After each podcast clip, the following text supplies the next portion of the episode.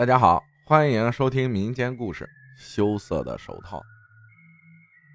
首先想提醒大家，如果有睡觉时习惯把手脚放在床外的听众，这个习惯一定要改。因为听完我的这段经历，你就会明白。就在昨天晚上，我从探探上约出来一位姑娘，毕竟已经聊了将近一周的时间，有机会终于能够出来见个面，打发一下寂寞了。见面后。对彼此的长相都比较满意。这个姑娘的穿着比较时髦，尤其是戴着一副精致的手套。短暂的交流之后，我们相约去吃个晚饭，再去看个电影。令我疑惑的是，她在吃饭的时候手套也是戴在手上，拿筷子和勺子的姿势感觉并不受手套的影响，非常娴熟。我不解。但毕竟不影响我对他的好感，所以没有太在意。直到我们在看电影的时候，我尝试进一步发展我们的关系，突然握住他的手，把他拉进我的怀里，但他却大声叫了出来：“啊，我的手，你弄疼我了！”我非常的尴尬，身边的观众都把目光转向了我，而我却没有用力去握，这便让我更加好奇这个姑娘的秘密。我连忙道歉，说我有点草率。不好意思，他把肩膀靠了过来，看上去并没有生气，而刚才的反应，应该确实是弄疼他的手了。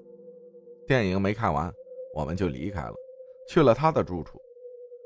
在缠绵的过程中，我趁他不注意脱掉了他的手套，而他的手却让我瞬间兴致全无。他的手哪还有人样？手掌、手背看上去还算正常。手指头有的红肿，有的枯紫，有的泛白皱皮，指甲残缺不齐，甚至中指上的指甲已经全部脱落，还散发出一股令人作呕的气味，就像是唾液风干一样的味道。他注意到我看见他手之后的微妙变化，漂亮的脸蛋上瞬间变得自卑起来，他的眼睛里泛起了泪圈。我只好振作起来安慰他，我说没事方便跟我讲一讲你的手是怎么变成这个样子的吗？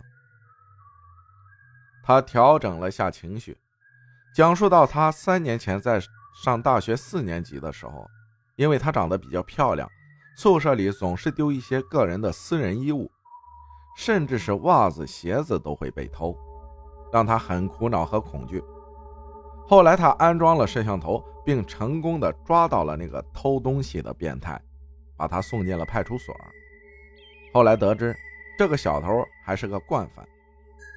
学校也掌握到他之前的案底，只不过都是教育，没有送进警局。而这一次，让这个变态尝到了苦头。据说，这个变态后来下场很惨，回到学校被同学围殴排挤，从此之后就退学了，再也没有出现过。但也是从毕业之后起，他的手就开始出现了病变。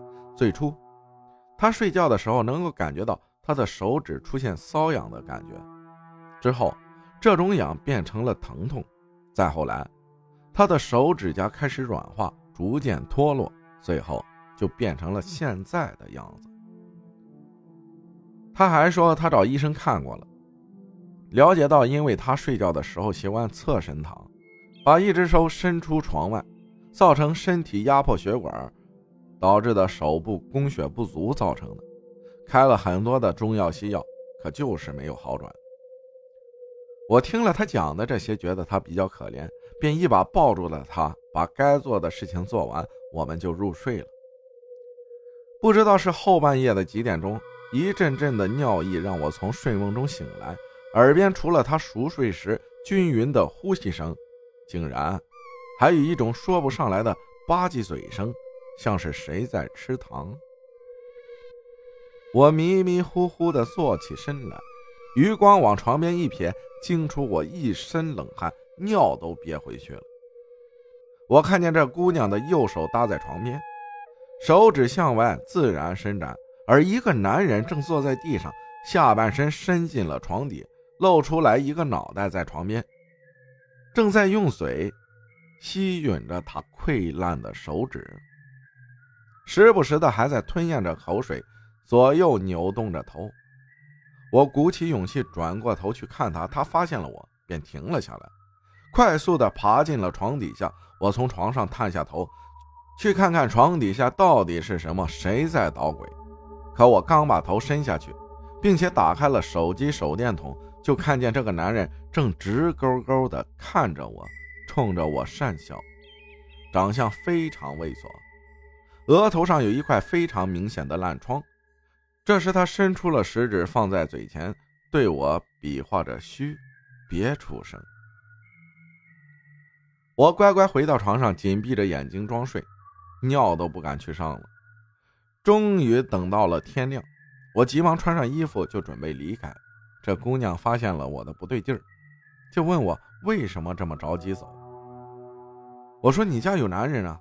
她听了很疑惑，连忙问：“怎么可能？”我就说。有一个长相极其猥琐且头上有疮的男人就在你的床底下。